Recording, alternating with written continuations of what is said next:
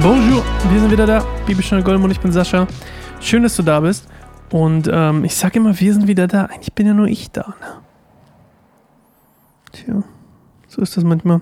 Ich bin wieder da und äh, wir lesen heute Gottes zweite Rede, zumindest der erste Teil davon. Es sind drei Teile. Also morgen kommt noch einer, übermorgen kommt noch einer.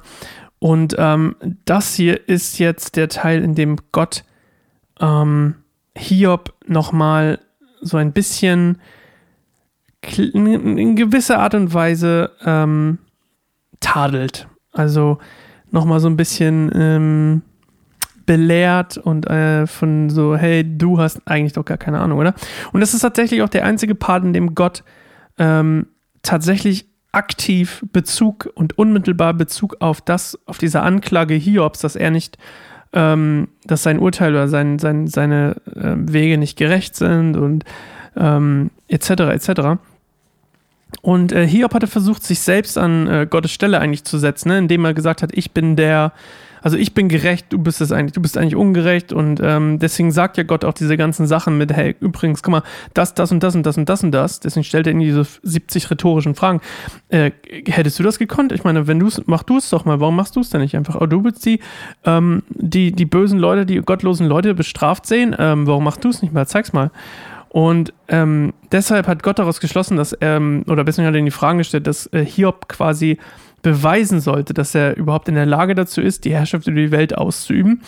Ähm, und das schafft er logischerweise nicht. Und Hiob hatte vor Gott eigentlich ähm, äh, das auch schon eingeräumt in seiner kleinen Antwort. Hey, eigentlich bin ich noch nicht. Aber er hat noch nicht die Buße getan. Und deswegen macht Gott hier einfach weiter.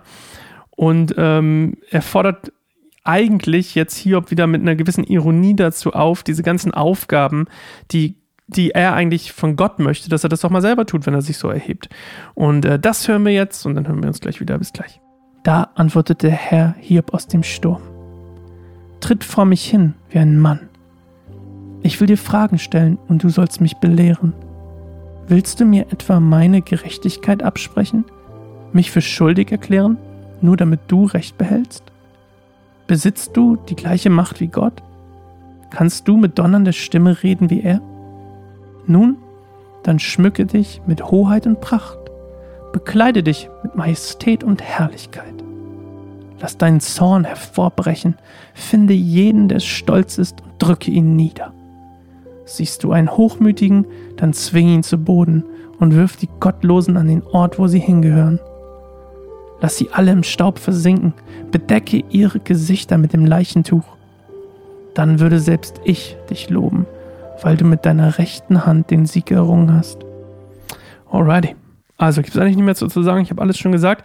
Deswegen machen wir einfach Schluss. Hören uns morgen wieder. Schön, dass du da warst. Schön, dass du dabei warst. Und wir hören uns morgen wieder zu einer neuen Folge Bibelstunde Goldemund. Werdet gerne Patreon, unterstützt uns.